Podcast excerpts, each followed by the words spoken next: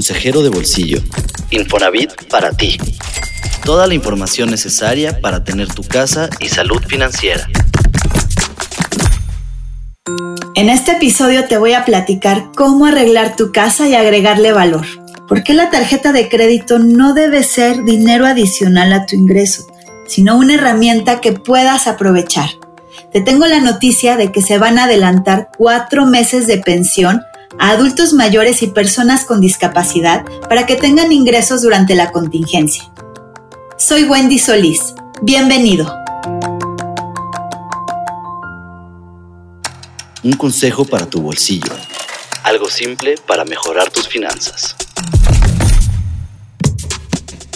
Las tarjetas de crédito son una gran herramienta si las sabes usar. Te permiten hacer transacciones sin llevar efectivo contigo y sirven también para pagar alguna cosa que requieras antes de que llegue tu quincena. Pero al final es un préstamo que debes pagar.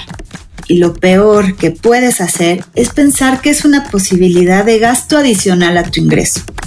Tengo cinco recomendaciones para utilizar este financiamiento a tu favor. 1. Compara antes de contratar. No todas las tarjetas de crédito son iguales y no hay una mejor que sirva para todos. Tu perfil es lo que define la tarjeta que realmente necesitas. Según la Fundación de Estudios Financieros, la mayoría de los usuarios de tarjetas de crédito tienen la que usan porque el banco se las ofreció y solo el 17% la comparó con otras tarjetas antes de contratarla.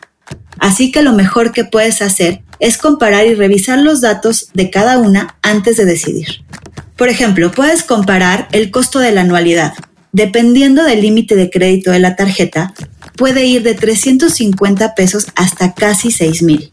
Otro comparable son las comisiones. Hay algunas tarjetas que te cobran por no usarlas de manera regular y otras que no. También puedes comparar los beneficios que te dan por usarlas. 2. Entiende bien los datos de tu tarjeta. El límite de crédito es la cantidad máxima que el banco te presta. La fecha de corte es el día en que termina un periodo para realizar transacciones, a partir del cual tienes 20 días para pagar. La fecha de pago es el día límite. El pago mínimo es la cantidad más pequeña requerida por el banco para mantener vigente tu crédito y no reportarte como moroso. El pago para no generar intereses es la cantidad que debes pagar para saldar tu deuda sin pagar de más.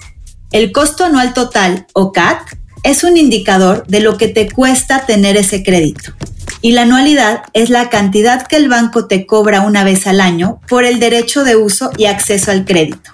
Las comisiones son los cargos que realiza el banco por la prestación del servicio de la tarjeta de crédito. 3 paga siempre el saldo total. Ser totalero es la mejor recomendación para no endeudarte. Si no pagas lo que debes, el banco te cobrará intereses que pueden ser de más del 50% de lo que pagaste por tus compras. 4. Ten cuidado con los meses sin intereses. Funcionan si tienes el control. Si firmas de más en esta modalidad, esos montos pequeños se suman y hacen imposible que pagues el total de tu deuda. Finalmente, tu tarjeta de crédito no es una extensión de tu sueldo. Si ganas 3 mil pesos y tu tarjeta tiene un límite de crédito de 3 mil, no tienes 6 mil pesos para gastar. Nunca debes gastar más de lo que ganas y, si es posible, no endeudarte más de 30% de tus ingresos mensuales. Hay mucho que hablar de tarjetas de crédito y en otros episodios de Consejero de Bolsillo regresaremos a este tema. Por lo pronto, si sigues estos cinco consejos, podrás hacer un uso responsable de tu plástico. Los pesos que sí cuentan. Entrevistas y testimonios para que mejores tu relación con el dinero y logres la casa que tanto quieres. Arreglar y hacer mejoras en tu casa, además de darle nueva vida, añade valor a tu patrimonio. Cintia Morales, una derechohabiente de Infonavit, casada con dos hijos, aprovechó su crédito para terminar de construir su casa en San Juan del Río Querétaro. Nosotros tenemos este, un terreno en el cual pues empezamos a construir eh, poco a poco. Eh, pues nada más nos hicimos de lo que fue un sala, comedor, cocina y baño. Entonces la necesidad era de poner bardas, eh, de hacer habitaciones. Mejorar tu casa puede elevar su valor hasta 25%. Para darle nueva vida a tu hogar, primero debes revisar el estado general de toda la casa y hacer una lista de necesidades. Esto te ayudará también a entender si el dinero que tienes ahorrado o tu crédito disponible es suficiente. Mi esposo fue el que decidió. Él estuvo pidiendo presupuestos en cuanto salía, por ejemplo, eh, la galvateja, en cuanto salía el cemento, la cal. Entonces ahí fuimos haciendo nuestras cuentas y dijimos, con esto tenemos, pues sí. Si el dinero que tienes no cubre todas las mejoras que deseas, hay que priorizar. Enfócate en lo que tenga más beneficios para tu familia, por ejemplo, una recámara o un baño extra. Puedes planear tu obra con base en las reparaciones que, de no hacerse, pueden dañar otras estructuras de la casa. Las áreas que más impactan el valor de las propiedades al momento de venderlas son el baño y la cocina. Así que si quieres en algún momento vender tu casa, empieza las mejoras por ahí. Pero la clave es cuidar el presupuesto. Así lo hizo Cintia. Me habían comentado de que se iba, se, iba a subir lo que era el crédito. Creo que de 59 a, a 100 y, 100 y pico, ¿no? Eh, pero créame que nosotros más o menos le calculó mi esposo como con cuánto y aparte el hecho de que nos pues el descuento también, o sea, no es lo único que tenemos que pagar. Hay muchas cosas que pagar en casa, entonces pues nosotros nos fuimos por un crédito poco, pero que pudiéramos nosotros no quedar mal.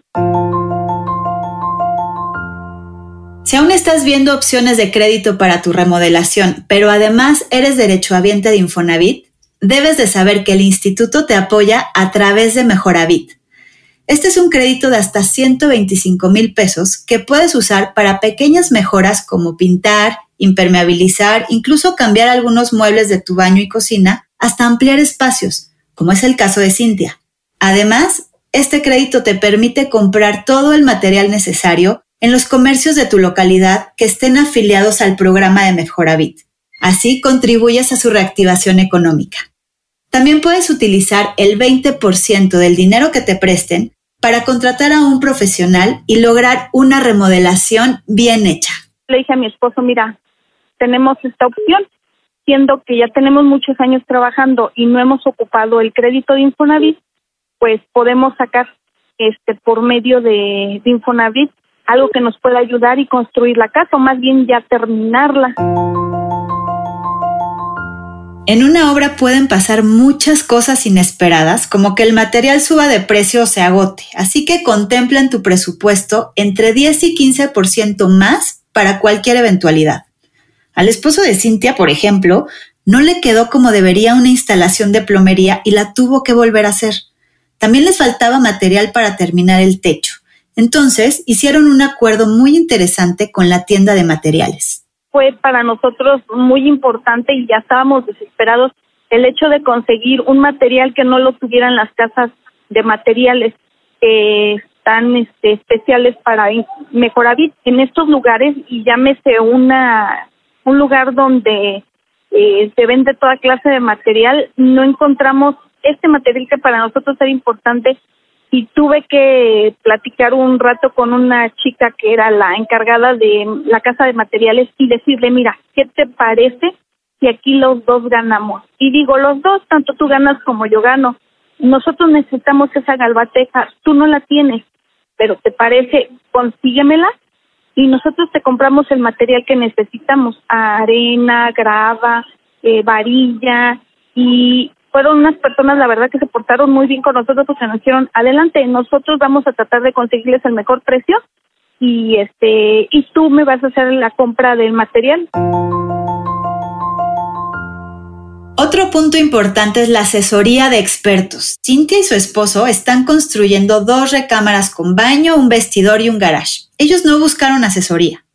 Pero si tú estás considerando mejorar tu casa, un poco de planeación y ayuda te pueden sumar para tener una obra sin muchos contratiempos y bien terminada.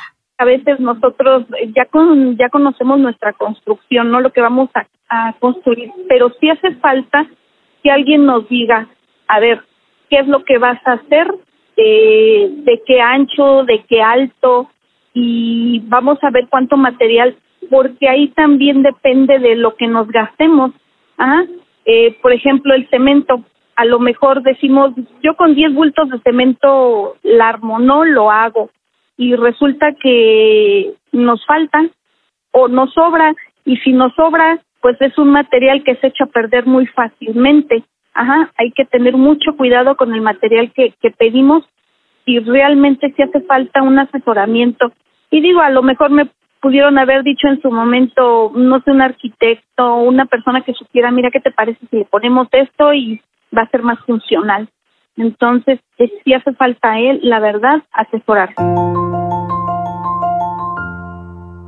Arreglar la casa puede ser emocionante, pero te recomiendo que al elegir los acabados y mobiliario, te fijes que sean los adecuados al tipo de uso que les darás, al clima en el que vives y que su mantenimiento sea fácil. A mí la verdad me está gustando todo. Eh, realmente le estoy poniendo lo que yo quiero. A lo mejor si me vendieran una casa, pues llego y ya están, ¿no?